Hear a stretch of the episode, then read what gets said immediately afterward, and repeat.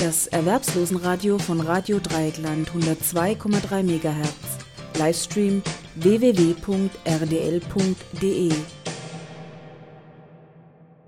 Ja, und am Telefon begrüße ich ganz herzlich Mobi. Einen wunderschönen guten Abend. Hallo, guten Abend an alle. Mobi, wir hatten ja schon, das ist jetzt, glaube ich, die, das dritte Mal, dass wir zwei miteinander auf Sendung sind. Richtig, ja. Und dein Schwerpunkt war immer EGV-Verwaltungsakt bis hin zur Klage. Ja. Jetzt hat sich einiges geändert. Das, was wir früher gesagt haben oder vorher in Sendungen gesagt haben, ist ja nicht mehr aktuell. Was hat sich denn da jetzt alles geändert? Also es ist, äh, ich muss dazu sagen, es ist schon aktuell, was wir davor sagten, bis auf diese Sanktionsmöglichkeiten. Der Paragraph 31 mit den Sanktionen hat sich geändert. Ja. Und zwar sind sämtliche Lücken, von denen wir früher gesprochen haben, geschlossen worden. Das heißt, äh, früher ließ man es ganz einfach auf den Verwaltungsakt ankommen, wenn einem die GV nicht passte. Und der Verwaltungsakt war ja eigentlich schwer sanktionierbar, weil das im Paragraph 31 nicht enthalten war. Mhm. Äh, das ist alles geändert worden. Äh, das heißt, diese Lücke ist geschlossen worden. Also gemäß neuem Paragraph 31 ist jetzt, dass der Verstoß gegen die Eingliederungsvereinbarung wie auch dem Verwaltungsakt äh, sanktionierbar und auch das Nicht-Einhalten von irgendeiner Zuweisung ist, äh, ist sanktionierbar. Das heißt, äh, man kann ohne weiteres per Zuweisung zum 1-Euro-Shop geschickt werden oder zu einer Maßnahme geschickt werden und es liegt nicht mal eine äh, Eingliederungsvereinbarung oder ein Verwaltungsakt vor. Das ist sanktionierbar. Früher ging's, äh, konnte man dann noch durchschlüpfen, wenn man die Maßnahme nicht antrat, den 1-Euro-Shop nicht antrat oder äh, da gab es immer so ein paar Möglichkeiten, wo man noch durch, ein paar Lücken hat es gegeben. Das ist alles geschlossen. Also wenn ich jetzt eine EGV nicht unterschreibe, in der irgendeine Maßnahme aufgeführt ist, ich bekomme das dann als Verwaltungsakt, dann muss ich dahin. Ja, im Prinzip ja. Es ist nur so, äh, man kann sich auch dagegen wehren. Also ich würde schon raten, in so einem Fall nicht gleich eine EGV zu unterschreiben, denn dann erklärt man sich ja selbst einverstanden mit dem, was man da machen soll. Also erstmal auf den Verwaltungsakt ankommen lassen und gegen den Verwaltungsakt einen Widerspruch einlegen und genau erklären, weswegen man eigentlich nicht zu dieser Maßnahme oder diesen Ein-Euro-Shop hingehen äh, möchte. möchte. Also meistens ist es überflüssig, weil man es schon gemacht hat oder weil man dadurch nicht in Arbeit kommt oder irgendwie sowas.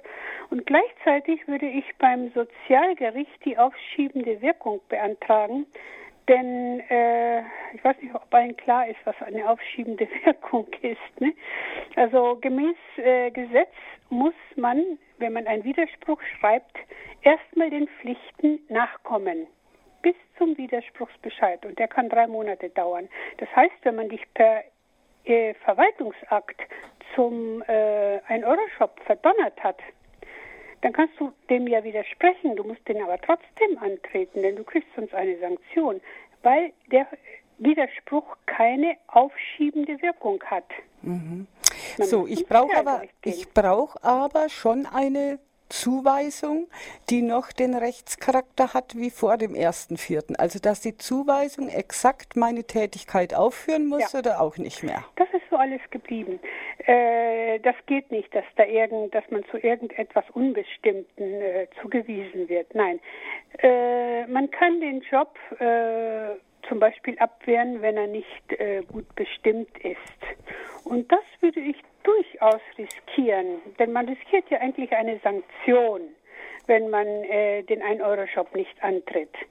Und wenn der Shop nicht richtig bestimmt ist, würde ich das durchaus riskieren.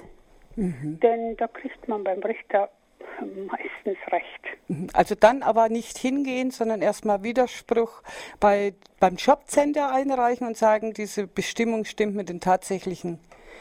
Äh ja, da gibt es auch ein BSG-Urteil dazu.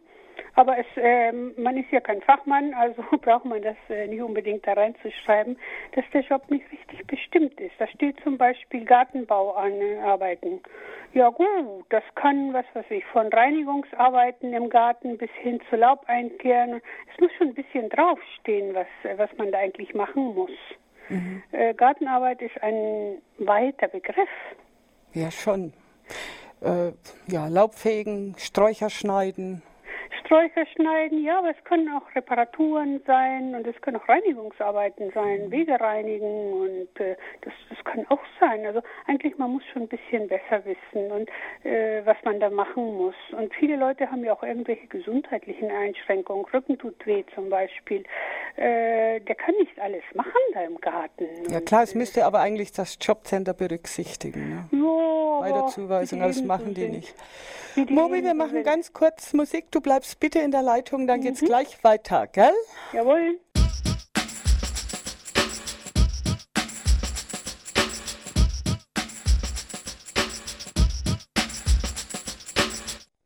Mobi, wir machen weiter.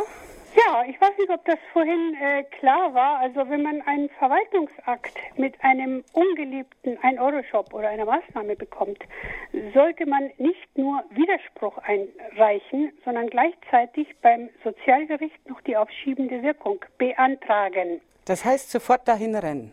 Äh, gleichzeitig machen, ne? Also äh, das Sozialgericht, also man kann äh, man kann selber hingehen, dann nimmt das der Pfleger auf die Klage Ansonsten kann man die auch selber schreiben und eigentlich nur, ja, eigentlich gehört da nur dazu, also beiliegend äh, hier mein Verwaltungsakt und mein Widerspruch und den 1-Euro-Shop kann ich nicht machen, weil mir was, was sich der Rücken weh tut oder weil mich das nicht äh, richtig integriert. Ich habe einen ganz anderen Job oder weil ich das gerade erst schon gemacht habe oder das sind meistens so die Argumente, die man hat.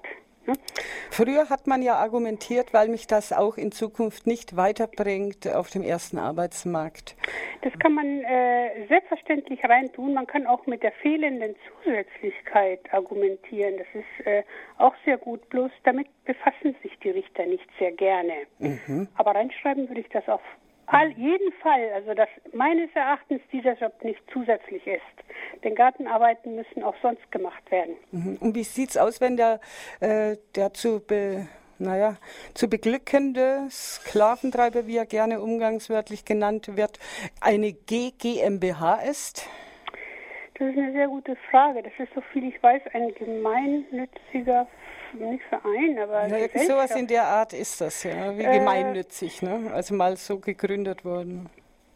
Die Arbeit muss ja gemeinnützig und zusätzlich sein. Also mit der Gemeinnützigkeit, äh, das ist eine sehr, sehr gute Frage, ob das jetzt eine gemeinnützige Verein ist. Äh, bei wem kann man sich erkunden? Amtsgericht, würde ich mal sagen. Mhm. Ist das dann sowas wie vielleicht diese Sozialkaufhäuser, sind die auch äh, GmbHs? Das weiß ich jetzt auch nicht aus dem Stegreif. Äh, da bin ich jetzt äh, echt überfragt. So viel ich weiß nicht. Mhm. Äh, aber ich bin etwas überfragt da ein bisschen. Mhm. Das Sozialkaufhaus, äh, die Arbeiten in einem Sozialkaufhaus gelten immer als zusätzlich, weil das gesamte Sozialkaufhaus zusätzlich ist. Das heißt, ohne ein Euroschauber würde der nicht existieren. Mhm. Das hat ein Richter mal entschieden und dann ist dann immer sehr schwer dagegen anzugehen, wenn dann, wenn das schon einmal so entschieden wurde. Dass das nicht richtig ist, das, äh, das braucht man mir nicht zu sagen. Also, mhm. äh, denn es, der Job ist wirklich nicht zusätzlich. Ja gut, also bei der GmbH gehen wir mal davon aus, dann stehen die Chancen schlecht dagegen, etwas zu unternehmen. Ich würde schon mal sagen, also meistens sind die Jobs gemeinnützig.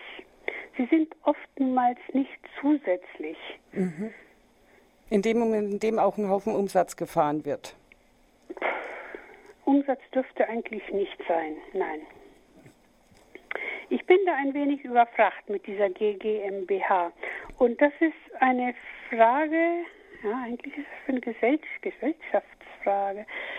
Äh, aus dem Gesellschaftsrecht, ob okay. die jetzt irgendwie gemeinsam, äh, gemeinnützig sind oder nicht. Jetzt lassen wir die einfach mal weg, ja. äh, wegen der Sendezeit. Was gibst du uns noch mit auf den Weg? Äh, ja, gut, also wie erwähnt, also ähm, es gibt keine Lücken mehr. Und äh, im, äh, im, jedenfalls im Paragraph 31. Und äh, damit habe ich aber nicht gesagt, man sollte alles machen, was das Amt sagt, sondern man muss ein wenig mehr riskieren. vielleicht sollte man auch etwas häufiger zum Anwalt gehen. Und dass das mit dem Anwalt alles nicht so ganz das Wahre ist, mit einigen jedenfalls, das, äh, das weiß ich auch. Äh, ich kann dazu aber auch nichts sagen. Mhm.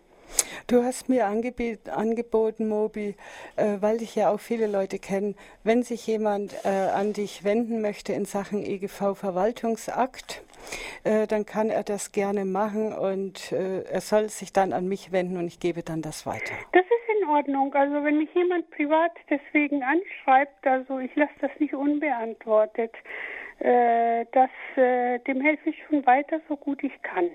Und das dürfen die dann gerne über mich machen. Die Leute wissen, wie sie an mich herankommen. Hier entweder über awr.rdl.de per E-Mail oder im Forum bin ich ja auch keine Unbekannte.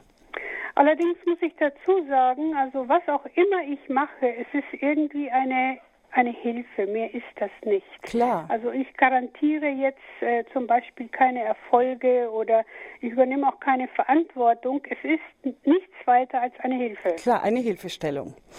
Eine Unterstützung. Ja, eine Unterstützung. Und ich, klär, ich erkläre auch den Leuten gerne, was da eigentlich äh, vor sich geht. Denn manchmal, wenn man die äh, erklärt, warum das so sein muss, dann verstehen das die Leute und dann, äh, wie soll ich sagen, können sie sich das nächste Mal auch besser helfen. Ja. Okay, dann bedanke ich mich bei dir ganz herzlich. Gern geschehen. Wir hören uns wieder und wenn es wieder was zu berichten gibt, dann treffen wir uns hier auf der Leitung wieder. Aber klar. Einen wunderschönen Abend, Mobi. Einen schönen guten Abend. Tschüss.